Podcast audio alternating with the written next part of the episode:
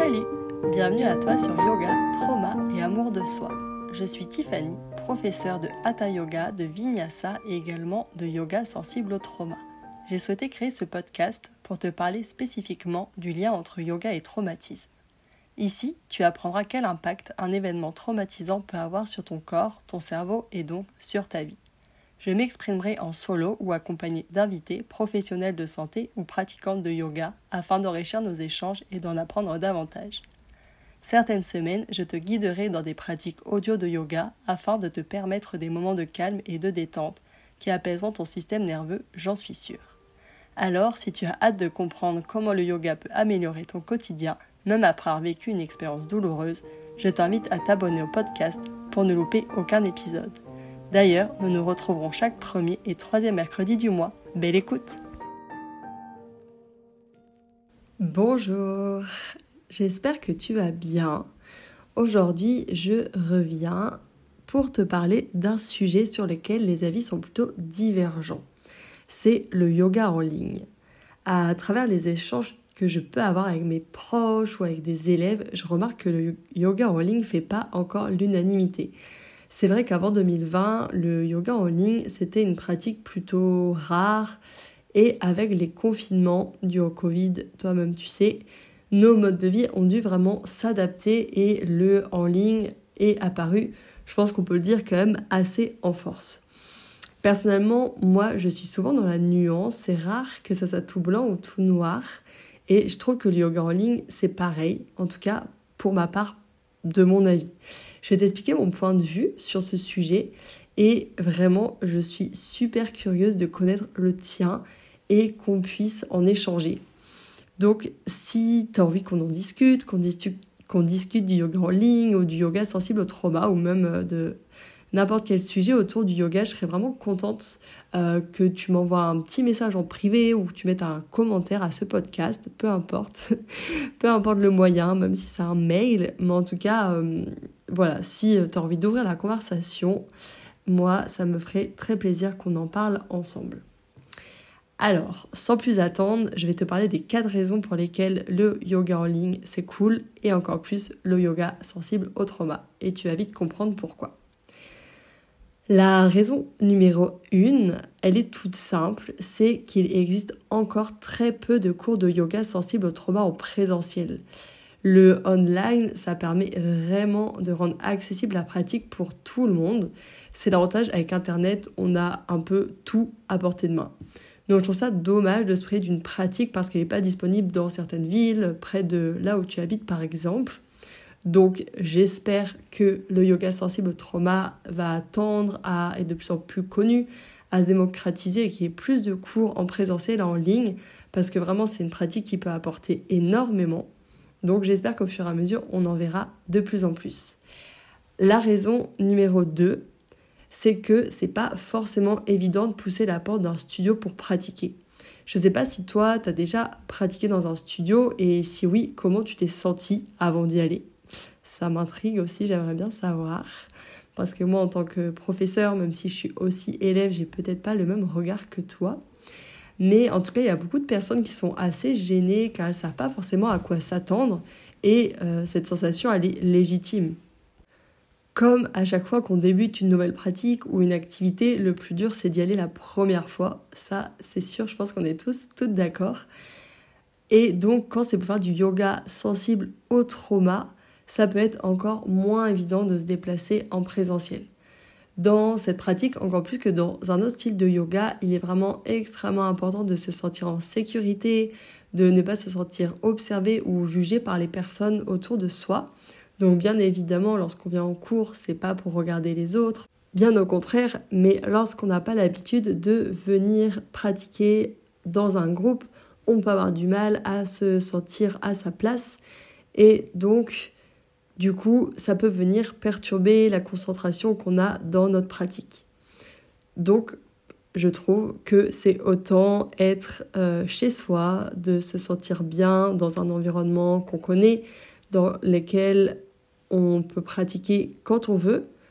Parce que quand tu pratiques en ligne, tu peux être confortablement chez toi, mais tu peux aussi pratiquer quand tu vas euh, rendre visite à des grands-parents ou en vacances, que ce soit en France ou à l'étranger, même s'il y a un décalage horaire, tu peux pratiquer vraiment quand tu veux.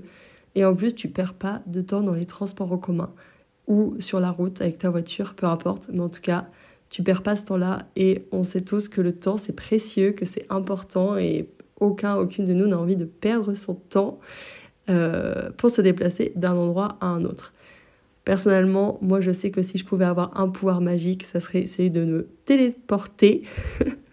Donc la question de gagner du temps dans les transports, personnellement, c'est quelque chose qui, qui m'intéresse. quand tu pratiques quand tu veux, ça permet aussi de garder une pratique qui peut être plus régulière parce que tu peux pratiquer aux heures que tu veux, tu peux pratiquer quand tu es en vacances, peu importe. Tu t'organises vraiment comme tu veux, tu as plus de liberté. Donc ça, c'est cool aussi. Certaines personnes diraient que on est toujours connecté derrière nos écrans, donc que c'est bien d'aller faire une activité aussi euh, à l'extérieur en vrai. Je dis en vrai, mais derrière l'écran, c'est aussi en vrai d'ailleurs. Mais je trouve qu'on peut quand même nouer des liens et vraiment sentir euh, une énergie, sentir l'énergie de groupe lorsqu'on pratique en ligne. Vraiment, aujourd'hui, euh, c'est pas juste on pratique en ligne, c'est on peut discuter, on peut échanger avant le cours, après le cours, on peut créer un groupe. Il y a vraiment plein de possibilités pour pouvoir euh, bah, créer en fait ce lien social tout simplement. Donc le online, il a vraiment toute sa place et aussi dans notre pratique de yoga. Pour la troisième raison, euh, c'est que la pratique de yoga sensible au trauma, elle ne nécessite aucune correction manuelle. Les corrections, c'est aussi euh, tout un débat dans le monde du yoga. Et suivant les disciplines, les enseignants, les, habitudes et les particularités, euh, certaines personnes corrigent manuellement et certaines personnes préfèrent corriger à la voix. Personnellement, j'ai de plus en plus de mal à me tourner vers des disciplines de yoga qui me semblent strictes, où on va essayer d'aller mettre notre corps dans une posture euh, où peut-être qu'il n'est pas fait pour aller en fait. Et c'est pour ça que je m'intéresse par contre plus au yoga fonctionnel, qui est un yoga qui valorise l'adaptation des postures à chaque corps et où c'est pas au corps de s'adapter aux postures. Parce qu'en fait, on est toutes différentes et que ce soit au niveau de notre morphologie, de notre souplesse et même de nos os, nos os, en fait, ils n'ont pas tous exactement la même forme. Donc, ça peut paraître surprenant, mais vraiment, en fait, nos os ne sont pas euh, tous identiques. Forcément, du coup, on ne pourra pas de la même façon rentrer dans une posture, avoir autant d'aisance et aller aussi loin que certaines personnes notamment, petit aparté, mais notamment que les photos qu'on voit sur Insta, euh, je suis la première à suivre beaucoup de professeurs, beaucoup de comptes de yoga. Et il faut faire la part des choses, en fait. On, on est tous, tous, toutes différents et différentes.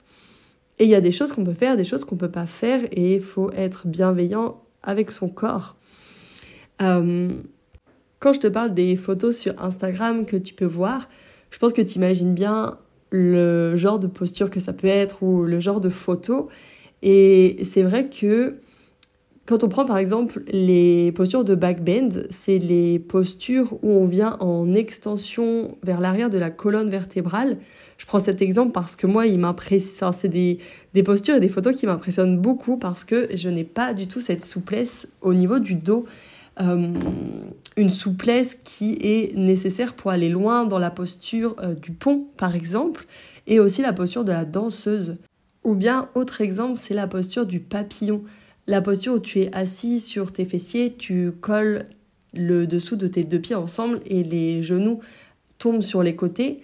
Et eh ben cette posture, suivant le bout de ton os fémoral, tu pourras peut-être atteindre un jour la posture finale et peut-être que tu pourras jamais atteindre cette posture. Mais en fait, c'est pas grave, vraiment, ça n'a aucune importance. Ce qui compte, c'est le chemin, c'est le fait de pratiquer lorsque tu en as besoin, de faire du bien à ton corps, à ton esprit, de te sentir bien en fait dans ta pratique, qu'elle t'apporte quelque chose euh, au quotidien. Euh, et aussi de faire une activité qui te met en mouvement, c'est vraiment important. Et nous, on n'est pas gymnaste, on n'est pas gymnaste professionnel, donc même si ça fait plaisir à l'ego de progresser dans les postures, finalement, la posture finale, elle n'a pas d'importance. Ce qui compte, c'est vraiment le chemin. Ça peut paraître euh, un peu bateau comme phrase, mais c'est vraiment vrai au final. Donc pour revenir au yoga sensible au trauma, dans cette pratique, on met l'accent sur les ressentis, sur l'observation. Donc les risques de blessure, elles sont inférieurs, je pense. Voilà, je vois pas de chiffres en fait, mais je te dis ça par rapport à ce que je pense, euh, que les blessures, elles sont inférieures que par exemple pour un cours de vinyasa lorsqu'on débute le yoga. Je trouve que le vinyasa en ligne est pas forcément adapté euh, pour des personnes qui débutent ou même qui débutent pas forcément. Mais euh, lorsqu'on commence le yoga, il est vraiment important de prendre des bonnes habitudes pour ne pas se blesser. Parce que dans les cours, euh, on va quand même réaliser plusieurs fois les mêmes postures. Et le fait de répéter un mouvement, si est mal fait, ça peut provoquer des douleurs qui sont quand même importantes. Et des fois, on a des douleurs et on ne sait pas d'où ça vient. Et en fait, ça peut venir de la pratique du yoga. C'est ça peut paraître bête en fait, ça peut paraître surprenant, mais en yoga, on peut aussi se faire mal. On n'est jamais assez vigilant, je trouve. Et suivant les jours ou même suivant les personnalités, il y a des fois où on écoute plus son corps et il y a des fois où on écoute moins son corps, où on est au taquet, un jour on a beaucoup d'énergie, où on a envie d'aller loin dans les postures. Eh ben, c'est à ce moment-là qu'il faut faire attention parce que quand on n'écoute pas son corps, c'est toujours là que on peut aller trop loin. Par exemple, si on prend la posture, la première posture de la salutation au soleil, une posture qui paraît toute simple, tu es debout, les deux pieds dans le sol, euh, tu peux commencer en posture de la montagne, les bras écartés, peu importe, et là tu vas monter tes bras vers le plafond. Et ben dans cette posture, euh, tu peux donc tout simplement soit monter tes bras vers le plafond et si tu le souhaites, aller en extension euh, vers l'arrière de ta colonne vertébrale, donc dans un back bend quasiment. Si dans cette posture tu emmènes tes bras trop loin vers l'arrière, il est possible que progressivement tu aies une gêne qui apparaisse au niveau de tes épaules car l'amplitude de ton mouvement sera en fait trop intense proportionnellement à ce que tes articulations sont capables de supporter. Donc si tu as une grande amplitude au niveau de l'articulation de ton épaule, peut-être que tu n'auras jamais de douleur. Je ne dis pas qu'on a forcément des douleurs, loin de là. Mais on peut, sans s'en rendre compte, des fois, euh, amener notre corps dans des postures qui ne sont pas adaptées et avec la répétition, ça peut provoquer des douleurs, des, brûlures, des irritations par exemple. Aussi, dans cette même posture, euh, si tu vas chercher vers l'arrière pour étirer ta colonne vertébrale, mais que tu n'engages pas bien tes fessiers et que tu ne cherches pas la direction vers le plafond, mais tout de suite vers l'arrière, et eh ben c'est pareil, tu peux provoquer un passement au niveau des vertèbres, des, des vertèbres lombaires, au niveau du dos. Donc, le yoga, c'est vraiment une pratique, une discipline qui apporte énormément, qui est géniale pour le corps, pour l'esprit, mais il faut toujours faire attention. Et dans le yoga sensible au trauma, c'est pour ça que c'est vraiment une pratique qui peut être faite à distance, en ligne, euh, sans correction manuelle, parce que on est dans l'écoute du corps plus que dans n'importe quelle pratique. Je sais que c'est quelque chose qui est prôné, pro, non, que c'est quelque chose qui est prôné, pardon, dans tous les cours. Et moi, je suis aussi professeur de hatha, de vinyasa, mais dans les autres cours, on ne met pas l'accent sur ça parce que le yoga est une discipline où il y a plein de choses à voir, qui est une discipline super intéressante. Donc on peut mettre l'accent sur des choses différentes. Euh, certains professeurs mettront l'accent euh, sur la respiration, certaines personnes, ça sera plutôt sur la pleine conscience, la méditation, euh, sur la force dans les postures, sur la souplesse. Enfin voilà, il y a vraiment plein de possibilités. Mais dans le yoga sensible au trauma, on met l'accent vraiment sur l'observation, sur j'apprends à connaître mon corps, j'écoute mon corps, quels besoins mon corps a, quelles limites mon corps a. Parce qu'en fait, pour euh, avancer sur le chemin par rapport au traumatisme que le corps peut avoir vécu, et eh bien forcément à un moment donné, il faut l'écouter, ce corps qui parle. Et en écoutant notre corps, eh ben, on travaille notre interoception. L'interoception, c'est notre capacité à percevoir l'état de notre corps. Et c'est vraiment important de développer cette capacité interoceptive pour tout le monde, mais encore plus lorsqu'on a vécu des événements pas chouettes, des événements traumatiques, parce que à la suite de ce genre d'événements, souvent on coupe un peu en fait entre notre mental et notre corps. Et pourtant, comme je te le disais, bah, notre corps il nous parle. Je pense que si tu réfléchis, tu, enfin même sans aller chercher bien loin, mais en tout cas, quand tu es stressé, énervé, que tu es triste, il se passe des choses dans ton corps. Et même quand tu as des sentiments euh, comme la joie, le bonheur, voilà, tu sens aussi des choses dans ton corps. Donc, on a besoin d'être à l'écoute de notre corps, parce qu'à partir du moment où on est dans l'écoute, c'est la première étape pour pouvoir répondre aux besoins de nos corps, de notre corps et à ce qu'il nous dit. Donc, voilà pourquoi euh, le yoga sensible au trauma, c'est ok de le pratiquer en ligne, en distanciel, parce qu'il y a beaucoup moins de risques de blessures que dans d'autres pratiques. Pour la quatrième raison, c'est que euh, lorsqu'on pratique le yoga, on peut avoir tendance des fois à regarder un peu trop son écran, à être un peu trop euh, focus. Moi, ça m'est déjà arrivé aussi dans certaines pratiques. Et par exemple, lorsque je crée mes cours, euh, notamment de vinyasa, j'aime parfois proposer des flows où les élèves vont tourner sur leur tapis, ou des fois elles vont se retrouver dos à moi pour réaliser quelques postures. Et donc ça, en présentiel, c'est OK parce que moi aussi, je peux bouger dans la salle. Euh, et ça permet vraiment de varier les flots, de d'amener une dynamique différente, de se challenger aussi parfois. Mais dans les cours de yoga sensibles au trauma, c'est pas du tout la même dynamique en fait. Là, ça va être plutôt euh, la douceur qui va primer, on peut dire ça. On va vraiment prendre le temps de rentrer dans chaque posture, de sortir, et ce qui compte, c'est pas la posture, mais c'est vraiment le ressenti dans le corps, comme je le répète souvent. Donc c'est pas grave si on fait pas exactement pareil que la personne qui montre euh, que le professeur, la professeure. Parce qu'ici, c'est la sécurité qui est recherchée et pas du tout le challenge, euh, par exemple. Et puisqu'on prend le temps, qu'on est concentré sur ce qui se passe à l'intérieur, on peut aussi beaucoup pratiquer en fermant les yeux. Donc l'ordinateur, l'écran, va pas du tout être un frein en fait dans la pratique du yoga sensible au trauma. Donc voilà pour les quatre raisons principales euh, qui font que le yoga sensible au trauma est une pratique de yoga qui est vraiment adaptée à être faite en ligne. Donc pour petit rappel, très rapidement, la raison 1, c'est que tu peux pratiquer d'où tu veux, être chez toi, dans un environnement que tu apprécies, qui est sécurisant pour toi.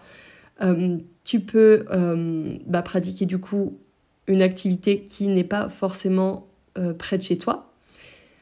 C'est une activité, une pratique qui ne nécessite aucune correction manuelle et en plus, tu n'auras pas besoin d'avoir les yeux scotchés, rivés sur ton écran d'ordinateur pour pratiquer.